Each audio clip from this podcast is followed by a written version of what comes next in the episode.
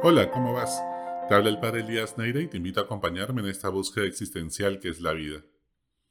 ¿Conoces gente que vive quejándose de todo? Hay días que estás muy sensible y cualquier cosa que percibas como desafortunada te fregó el día. ¿Eres consciente de todo lo que tienes que agradecer a Dios? ¿Crees que todo tiene una causa y un propósito o crees en la suerte, y es un tema de probabilidades y la mecánica cuántica lo explica todo en el universo? ¿Crees que eres una persona con suerte o eres una piña víctima del sol y sin protector solar? ¿Crees que todo lo que has logrado en la vida es esfuerzo y mérito tuyo y no tienes nada que agradecer a nadie? Entre mi grupo de amigos está el italiano. Todos le creemos que es italiano, pero la embajada de Italia no lo reconoce. Él es de los que cree que todo pasa por algo, algo así como Ted Mosby en la serie How I Met Your Mother. Nada es casualidad en su vida. Dios lo escucha cuando ora y se siente muy agradecido con todo lo que tiene y ha vivido. Es de los que ve siempre el vaso medio lleno, en vez de verlo medio vacío. No es que nunca le haya pasado nada malo, pero le encuentra sentido a su dolor y eso atenúa su sufrimiento. A veces juzga a las personas que no se esfuerzan o que él considera que no logran los méritos ni las cosas que debió haber logrado y cree que todo es cuestión de esfuerzo, que todo se logra con los puños, porque Dios nunca falla. Es un poco rígido en sus valores y a veces juzga a los demás cuando no son coherentes con ellos.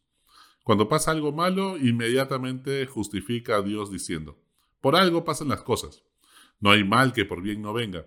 Algo bueno vamos a sacar de todo esto. Pero una de esas frases va a tranquilizar a una persona que ha sufrido una violación. Parece chiste creer que algo bueno vamos a sacar de que violaron a una mujer. ¿Acaso Dios determina si das un paso o no lo das? ¿Si mueves un dedo o no lo mueves? ¿Todo lo que pasa es parte de un plan de Dios que ya está milimétricamente detallado? ¿Incluso los campos de concentración? En el grupo está el amigo Wikipedia. Sabe de todo y lo que no sabe lo inventa. Pero siempre tiene algo que decir sobre fútbol, economía, teoría de las cuerdas, blockchain, mecánica cuántica, rock nigeriano o política danesa. Él no cree en algo trascendente ni en Dios, pero tiene mucha fe en la ciencia. Cree que todo es probabilidad, como el principio de incertidumbre de Heisenberg, para los conocedores en donde al final parece que no hay una causalidad por la cual un electrón opte por ir por la derecha o la izquierda. Es arbitrario, es suerte.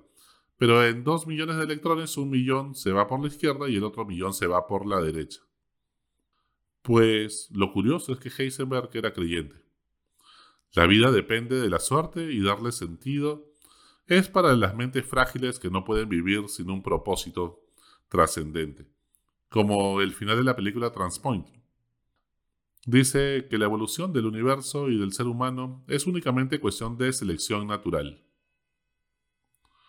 Se trata de ensayo-error, de millones de multiversos, y claro, estamos en el que sí funcionó el experimento, y por eso podemos hablar de ello.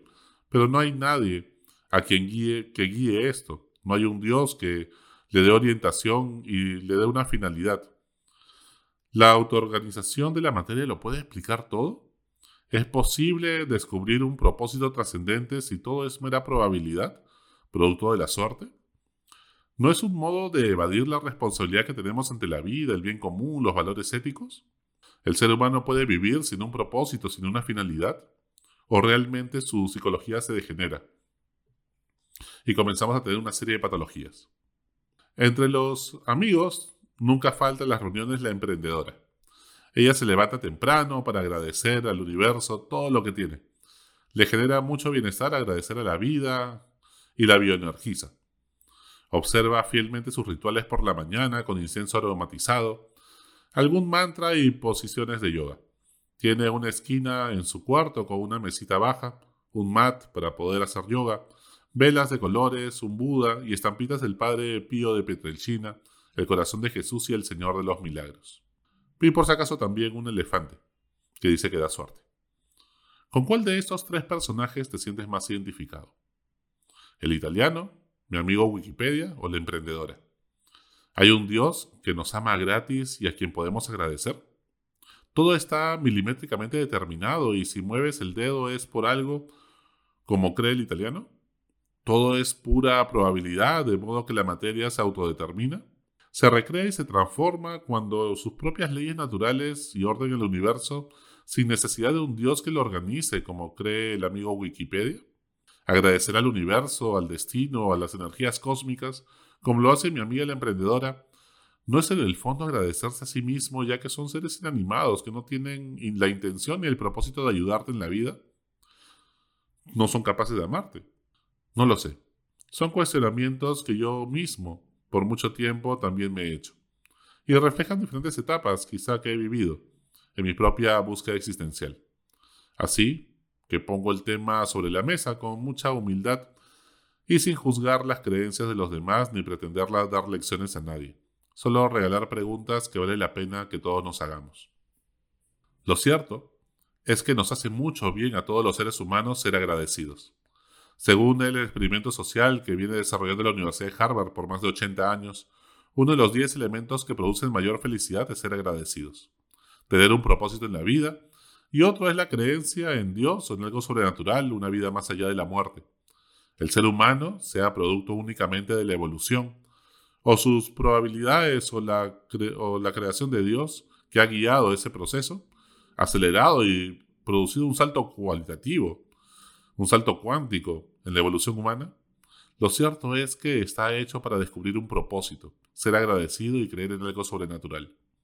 De hecho, cuando, producto de la ilustración, se pensó que el avance científico y las ideologías del siglo XX, esos totalitarismos que tanto daño hicieron, volverían obsoletas las creencias religiosas de las grandes religiones, como el budismo, el hinduismo, el cristianismo, el judaísmo, lo que ha pasado al atacar a estas grandes religiones no ha sido más que que la gente deje de creer un poco en ellas, sino que ha traído el surgimiento del siglo XXI de creencias religiosas más primitivas, el chamanismo, eh, diferentes eh, experiencias eh, místicas o espirituales que ya se consideraban un poco relegadas, ¿no? incluso como puede ser la astrología, sin un sistema coherente de valores y que generan espiritualidades a veces poco saludables, bastante tóxicas e incluso algunos fanatismos exacerbados, tanto en las grandes religiones como en las más pequeñas y, y que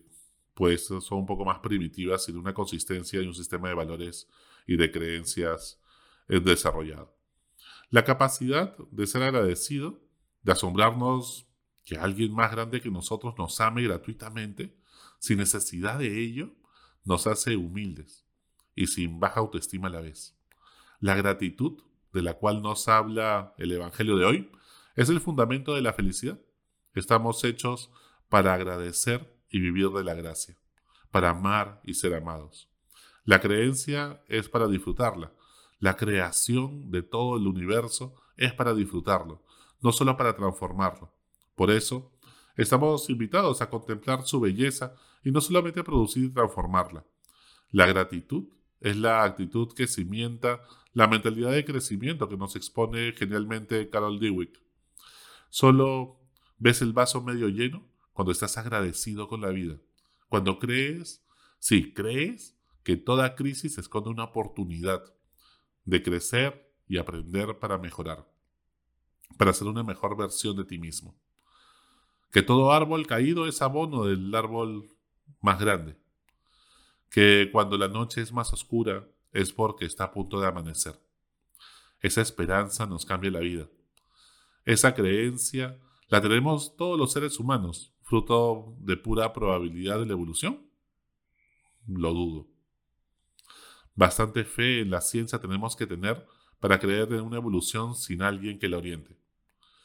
Cuando las probabilidades eran mínimas en los instantes posteriores al Big Bang, pues se dio para que pueda existir existencia humana y vida inteligente.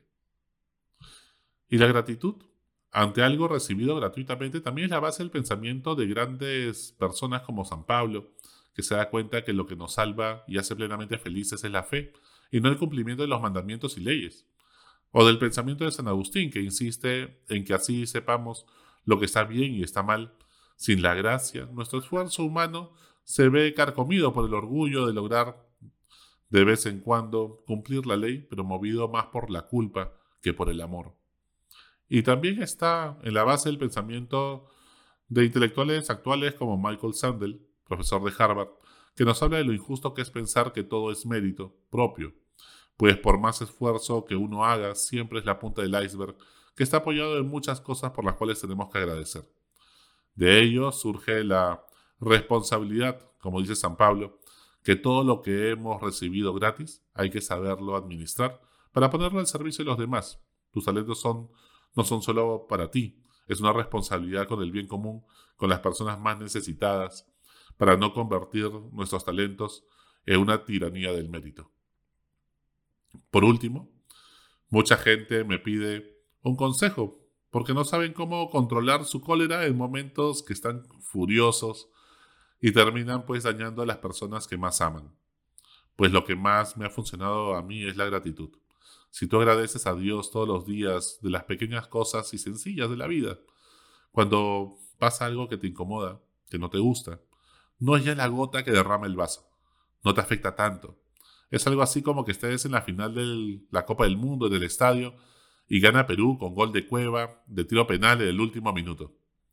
Estarías tan alegre, tan agradecido que si alguien en ese momento te echa la cerveza encima y te jala el polo, no te afecta tanto porque estás tan agradecido, con tanta alegría, con tanto amor en el corazón, que pues las cosas no te incomodan tanto, no te afectan tanto.